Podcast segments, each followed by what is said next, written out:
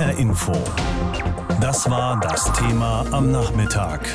Blutgrätschen im Führungskreis. Der DFB und seine Krise.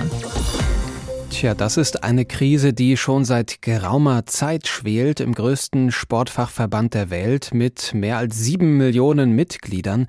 Die Größe des DFB allein zeigt, wie mächtig der Präsident dieses Sportverbands ist, aber auch wie schwer es sein kann, diesen riesigen Tanker zu steuern und wie groß die Gefahr ist für Intrigen, für Kämpfchen zwischen den stolzen Inhabern der Chefposten im DFB. All das zeigt sich gerade im Kampf um die Führung, die die momentan noch Präsident Fritz Keller innehat. Noch, muss man sagen, denn sein Amt wankt gewaltig. Sven Litzenberg aus unserer Sportredaktion über falsche Töne und Dissonanzen in der Chefetage des DFB. Keller, Koch, Chaos. Ein schräger Dreiklang. Die Tonlage stimmt schon lange nicht mehr. DFB-Präsident Fritz Keller ist vor anderthalb Jahren angetreten, um Transparenz in den skandalüberfrachteten DFB zu bringen. Generalinventur bedeutet, dass alles untersucht wird. Finanzströme, dass man überlegt, auch im sportlichen Bereich neu aufzustellen. Das ist auch das, wie wir Glaubhaftigkeit und Vertrauen für die Basis, aber auch für die Öffentlichkeit zurückgewinnen werden. Keller, der Winzer aus Freiburg, machte sich auf die Suche nach faulen Trauben und da gammeln in den Räumen der Otto Fleck Schneise einige vor sich hin. Kellers Vizepräsident Rainer Koch gefiel der Aufräumstil seines Präsidenten überhaupt nicht. Koch, der sich selbst als größter Repräsentant und Fürsprecher des Amateurbereichs empfindet, steht in frontaler Opposition zu seinem Präsidenten. Und wenn man eben so beharrlich sich für die Amateurfußballinteressen einsetzt, dann ist es ab und zu so, dass man dann auch mal Gegenfeuer bekommt. Manche sagen dann auch, der, der, der Koch, der muss mal ein bisschen zurechtgestutzt werden. In diesem Machtkampf unterstellt ein Teil des Präsidiums um Koch, Fritz Keller, eine zu große Nähe zum Profifußball. So mancher aus dem Kochlager befürchtet sogar den Ausverkauf der Nationalmannschaftsrechte, zum Beispiel an die Deutsche Fußballliga, die mit der Vermarktung der Bundesliga gutes Geld verdient. Die Spannungen des als impulsiv geltenden Keller, der sich mit seiner cholerischen Art oft selbst im Wege steht, entluden sich während einer Präsidiumssitzung. Fritz Keller verglich seinen Widersacher Koch mit dem NS-Richter Freisler. Später folgte die persönliche Entschuldigung, die Koch zwar entgegennahm, aber nicht annahm. Die Vertreter der Amateurvereine entzogen Fritz Keller das Vertrauen. Ronny Zimmermann, Präsidiumsmitglied. Vor diesem Hintergrund haben die Präsidenten der Landes- und Regionalverbände des Deutschen Fußballbundes Fritz Keller aufgefordert, von seinem Amt zurückzutreten. Die Eskalationsspirale drehte sich weiter und dann kam auch noch die Deutsche Fußballliga ins Spiel. Plötzlich geriet das Verhalten von Rainer Koch in den Fokus. DFL-Chef Seifert, Vertreter der Profiligen, der in naher Zukunft die DFL verlassen wird, unterstellt Koch, er habe Mutmaßungen über dessen berufliche Zukunft in die Öffentlichkeit durchgestochen. Keller, Koch, Chaos, ein schräger Dreiklang. Diese Verstimmungen werden keinen harmonischen Ton mehr hervorbringen. Ja, die Machtzentren des deutschen Fußballs liegen kaum zehn Kilometer auseinander. Sowohl der Deutsche Fußballbund DFB als auch die Deutsche Fußballliga DFL haben ihren Sitz im Frankfurter Stadtwald. Doch zwischen diesen beiden Organisationen kracht es gewaltig. Im Fokus steht die Frage, wer den DFB künftig anführen soll. Präsident Fritz Keller ist ja mächtig unter Druck geraten. Er hat Vizepräsident Rainer Koch mit einem Nazi-Richter verglichen. Daraufhin haben die DFB-Landesverbände Fritz Keller das Vertrauen entzogen. Soweit erstmal die Lage beim DFB. Jetzt aber kommt die Deutsche Fußballliga ins Spiel. Deren Chef, Christian Seifert, hat sich jetzt nämlich mit eben diesem DFB-Vize Rainer Koch angelegt. Chaos also, wohin man schaut. Mancher Journalist spricht da schon von einem Schmierentheater. Bringen wir mal ein bisschen Klarheit rein. Eben schon habe ich mit Volker Hirt aus der HR Info Sportredaktion gesprochen und ich wollte wissen, worum geht es bei dem Streit zwischen DFL-Boss Christian Seifert und DFB-Vize Rainer Koch. Angefangen hat alles mit einem Anruf eines hochangesehenen Kollegen des Spiegel, von dem Christian Seifert sagt, der ist sehr, sehr gut informiert und wann immer der mich anruft, dann hat das alles Hand und Fuß. Und der hat Seifert mit ein paar Dingen konfrontiert, äh, dass man bei der äh, DFL vorhat, äh, Teile des DFB zu zerschlagen. Und ja, Herr Seifert, Sie werden ja aufhören als DFB L-Boss. Man hört, sie gehen zu einem Private Equity Fund und da will man ganz viel Geld mit Fußball verdienen. Mhm. Da sagt Seifert, sagen Sie mal, wo haben Sie denn das her? Mhm. Sagt er, ja, das hat mir Rainer Koch gesteckt. Und daraufhin hat natürlich Seifert äh, endgültig geschäumt und hat Herrn Koch einen Brief geschrieben, hat gesagt, sag mal, geht's noch, sinngemäß. Und äh, Koch sagt, alles erstunken, unterlogen, ist nichts dran. Also jetzt hat auf einmal äh, Seifert auch ein bisschen die Nase voll und äh, hat sich jetzt auf Rainer Koch eingeschossen. Also wir haben einen Streit an der Spitze des DFB um Fritz Keller, das ist das eine. Und jetzt gibt's noch diesen Streit zwischen DFL-Boss Seifert und eben Rainer Koch. Volker, jetzt mal ganz grundsätzlich, welchen Einfluss hat die DFL denn überhaupt auf den DFB? Ja gut, die DFL ist natürlich schon so ein bisschen was wie die Cash Cow. Also ich habe mal in äh, dem Grundlagenvertrag gestöbert.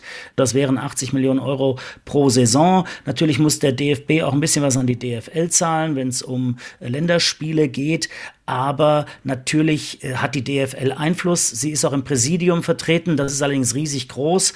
Da gibt es die Vertreter der Landesverbände, der Regionalverbände und äh, zwölf Vertreter des DFL, aber die haben nicht die Mehrheit. Aber sie haben natürlich das Geld und insofern haben sie natürlich schon mega Einfluss, ohne Zweifel. Fritz Keller, der DFB-Präsident, stand in den vergangenen Wochen da ziemlich im Fokus, was diese Fehde angeht. Jetzt auf einmal also Rainer Koch, der DFB-Vize. Äh, was ist dein Eindruck? Ist er da jetzt ohne Grund irgendwie zum Buhmann geworden oder hat Rainer Koch da durchaus auch seinen Anteil dran?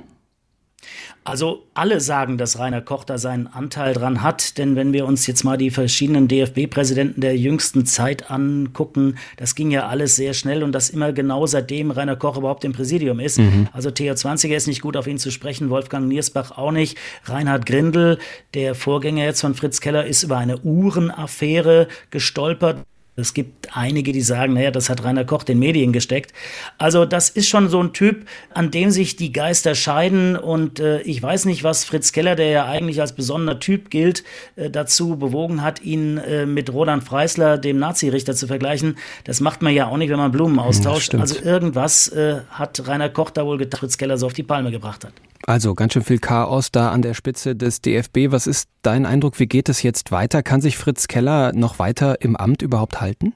Glaube nicht, nicht auf Dauer, aber er soll ja jetzt wegen dieser Äußerung, äh, wegen, dieser, wegen diesem Freisler-Vergleich, äh, soll er jetzt vor das DFB-Sportgericht. Das ist in der Geschichte des DFB einmalig, dass ein Präsident sich da verantworten muss. Aber ähm, der Chefjurist äh, des DFB sagt, er erwartet noch in dieser Woche eine schriftliche Stellungnahme von Keller und dann wird er tatsächlich vor das Gericht gehen, allein schon um auch zu erklären, warum er Rainer Koch so tituliert hat. Ich glaube, dass Keller irgendwann mal zurücktreten wird, aber nicht ohne Rainer Koch mitzunehmen. Also der sagt, ich sollte hier aufräumen beim DFB. Ich werde gehen, aber nicht bevor Rainer Koch auch geht. Ich glaube, das ist so ein bisschen seine Mission. Zum Schluss für den Fall, dass Fritz Keller wirklich abtritt als DFB-Präsident, äh, wer könnte ihn denn da beerben? Ja, das sind natürlich Namen, die jetzt von den Medien in, äh, ins Gespräch gebracht werden. Ähm, Karl-Heinz Rummenigge, ich glaube, der, dem ist der DFB zu piefig und da aufzuräumen, das will er jetzt am Ende seiner Laufbahn auch nicht mehr. Der scheidet ja als, als äh, Bayern-Boss aus, aber ich denke, der denkt eher so in UEFA- und FIFA-Kategorien. Dann sagen alle, Philipp Lahm wäre doch der Richtige. Ja, aber wird der Ja sagen, glaube ich nicht. Rudi Völler, natürlich ein Ehrenmann, aber das sind alles Namen, die von den Medien hochgebracht werden. Dagmar Freitag, ja, eine Frau, ist ja mhm. auch gerade sehr Zeitgeist, eine Frau an die Spitze zu setzen, gerade dann, wenn es kracht, äh, ist die Sportausschussvorsitzende des Bundestages, aber die hat auch noch nicht Ja gesagt. Also es gibt momentan noch keinen, der die Hand hebt. Auch ich nicht übrigens. Du könntest es, Volker, wir sind uns sicher mit deiner Erfahrung. Nee, ich könnte es nicht. HR Info. Das war das Thema am Nachmittag. Blutgrätschen im Führungskreis. Der DFB und seine Krise.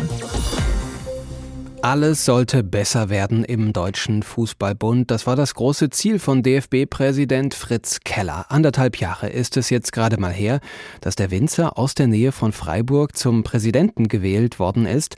Keller wollte aufdecken und reformieren. Doch der Absturz des größten Sportfachverbands der Welt ging immer weiter und dazu noch immer schneller. Inzwischen, so der Eindruck, bekriegt so ziemlich jeder jeden im deutschen Fußball. Was also ist passiert in der kurzen Ära Fritz Keller, Philipp Hofmeister aus unserer Sportredaktion versucht, Antworten zu finden. Die Fürsprecher waren zahlreich und dazu ziemlich prominent. Von Bayern-Boss Karl-Heinz Rummenigge. Er ist ein Mensch, der immer ein großes Herz auch für den gesamten Fußball hatte und deshalb finde ich das, was Fritz Keller darstellt, für den gesamten deutschen Fußball gut. Bis Bundestrainer Jogi Löw. Was er sagt, das versucht er auch nachher dann einzuhalten. Dafür steht er. Er steht zu seinem Wort. Alle waren hoch erfreut bis schwer begeistert, als Fritz Keller im Herbst 2019 in Frankfurt zum ersten Mann im deutschen Fußball aufstieg. Es gibt nichts auf der Welt, zum Beispiel wie Fußball, wo alle Religionen alle Hautfarben, alle Sprachen, alle Nationen, alle Geldbeutel so verbindet wie Fußball. Die Idee eines Kellers ganz oben an der Spitze, sie hält wohl keine zwei Jahre. Dabei hatte der Winzer und Gastronom aus dem sonnigen Südbaden, der nach seinem Patenonkel, dem großen Fritz Walter benannt wurde, so ambitionierte wie zwingend notwendige Pläne. Irgendwann mal muss es soweit sein,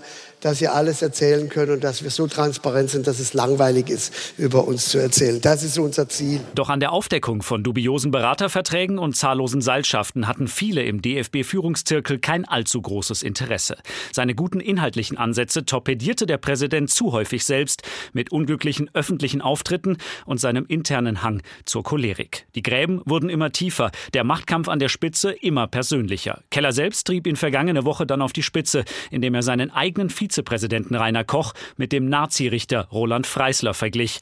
Sollte Keller sich an seinen eigenen Worten messen? Ich möchte so lange wie möglich und solange ich kann und solange ich bei klarem Verstand bin, äh, äh, das machen. Und wenn ich das Gefühl habe, dass ich nicht mehr bei klarem Verstand bin, dann bitte ich meine Freunde, mir das klar zu sagen. Dann bleibt ihm nichts anderes übrig als der Rücktritt. Der einstige Hoffnungsträger wird bald schon wieder Geschichte sein. Das Problem aber bleibt und es ist so viel größer als die Personalie Fritz Keller. Denn es betrifft den kompletten Deutschen Fußballbund.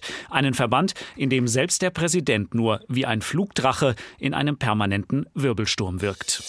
Der Deutsche Fußballbund ist der größte Sportverband der Welt und vielleicht bringt es dieser Umstand mit sich, dass auch seine Führungskrise einen großen Umfang hat. DFB-Präsident Fritz Keller, Vizepräsident Rainer Koch, Generalsekretär Friedrich Curtius und Schatzmeister Stefan Osnabrügge liefern sich seit Monaten eine Schlammschlacht, wie es sie in der an Skandalen nicht gerade armen Geschichte des Verbandes noch nicht gegeben hat. Vorläufiger Höhepunkt war, dass DFB-Boss Keller seinen Vize mit einem berüchtigten Nazi-Richter verglichen hat. Die Landes- und Regionalverbände haben Keller deshalb schon das Vertrauen entzogen. Zuletzt hat sich dieser sehr komplexe Streit dann auch noch auf die DFL, die Deutsche Fußballliga, ausgeweitet. Silvia Schenk ist Juristin und langjährige Sportfunktionärin. Sie galt schon bei der letzten Wahl als eine mögliche Kandidatin für den Spitzenposten im DFB. Jetzt hat sie sich selbst für die Nachfolge von Fritz Keller ins Gespräch gebracht. Ich habe eben mit ihr gesprochen und wollte von ihr wissen, Frau Schenk, rechnen Sie denn damit, dass Keller tatsächlich zurücktritt? Momentan sieht es ja nicht danach aus. Also ich kann mir nicht vorstellen, dass er jetzt noch länger als bis zu dieser Entscheidung des Sportgerichts im Amt bleibt, weil er hat ja jegliche Autorität verloren völlig unabhängig davon, was das Sportgericht letzten Endes sagt. Sollten Ihrer Meinung nach eigentlich auch alle anderen Beteiligten an diesem Drama ihren Hut nehmen? Also Koch, Kurzius, Osnabrücke, die ganze Führungsriege einfach mal Tabula Rasa machen? Mein Eindruck von der Situation im DFB, auch was man so mitbekommt, wenn man dort mit Mitarbeiterinnen und Mitarbeitern immer mal zu tun hat, das ist inzwischen so unterirdisch, die ganze Situation, dass es nur mit einem richtig gründlichen Neuanfang geht. Also es ist gar kein personelles Problem im Deutschen Fußballbund, sondern eher ein strukturelles. Na, es ist vorrangig ein personelles Problem, aber es hängt natürlich oft auch mit einzelnen strukturellen Sachen zusammen. Also ich würde es jetzt nicht nur an den Strukturen festmachen, nie im Leben. Aber es sind ja schon einige Präsidenten gescheitert in den letzten Jahren, auch welche, mit denen man durchaus eine Hoffnung verbunden hat. Also bei Fritz Keller war mir jetzt relativ schnell klar, dass er dem Amt nicht gewachsen ist. Also das hat man eigentlich frühzeitig merken können bei öffentlichen Auftritten und anderem. Dass es jetzt diese Entwicklung nimmt, gut, das konnte ich nun auch nicht voraussehen. Also insofern, es ist immer eine Mischung von Strukturen und Personal. Man muss, glaube ich, sehr grundlegend rangehen. Dann kann man sich dabei auch anschauen, was an den Strukturen geändert werden muss, um eine vernünftige Machtbalance, Kontrolle und so weiter hinzubekommen. Sie haben sich ja auch selbst ins Gespräch gebracht für einen Führungsposten im DFB. Was glauben Sie, was würden Sie Besonderes mitbringen? Also ich bin gefragt worden, ob ich da in Frage komme mhm. und ich habe gesagt, ich will nicht DFB-Präsidentin werden. Wozu ich bereit bin, ist eine Übergangsphase mitzugestalten. Mein Eindruck ist auch nach der Erfahrung, wie es vor zwei Jahren gelaufen ist, als dann ja mit viel Aufwand und Headhunter und so weiter der Fritz Keller gesucht wurde, wenn man nur kurzfristig sagt, wir tauschen diese eine oder auch zwei oder drei Personen aus, dass das nicht ausreichen wird und dass man am besten jetzt mal in einer Ruhephase Dinge aufklären lässt.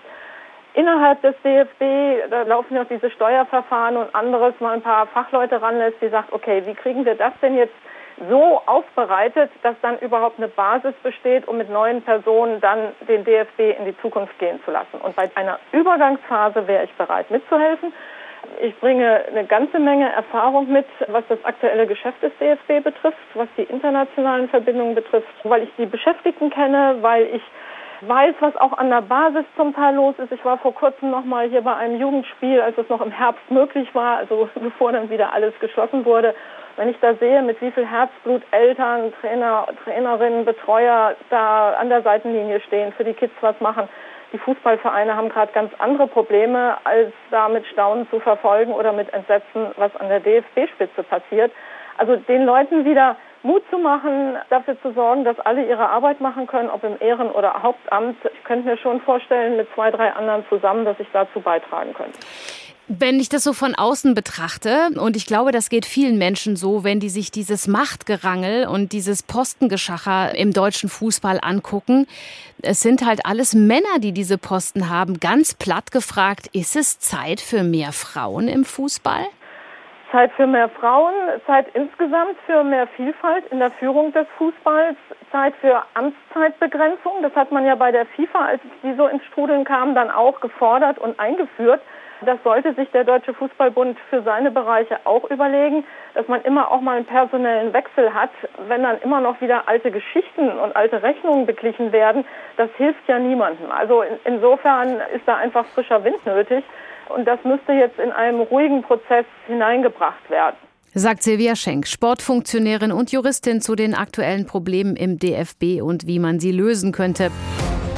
HR Info. Das Thema. Wer es hört, hat mehr zu sagen.